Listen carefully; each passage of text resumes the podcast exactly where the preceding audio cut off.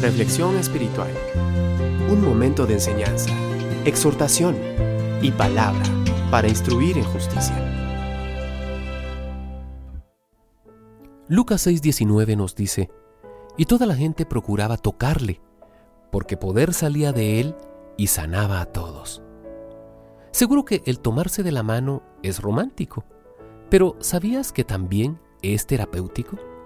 Científicos en neurología de la Universidad de Wisconsin y de la Universidad de Virginia descubrieron que las mujeres bajo extremo estrés, las cuales tomaron las manos de sus esposos, sintieron inmediato alivio.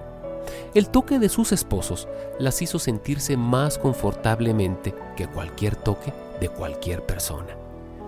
El doctor James Cohn dice, el efecto de este simple gesto de apoyo es que el cerebro y el cuerpo no tienen que trabajar más fuertemente para responder a una amenaza.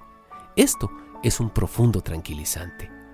La próxima vez que estés sintiéndote estresado por los titulares de prensa, trabajo, finanzas o los niños, simplemente toma la mano de tu cónyuge. Los dos se sentirán mejor. No dejes que la frialdad te aleje de tu pareja. Supera tus quebrantos y heridas y extiende las manos porque hay sanidad en el toque.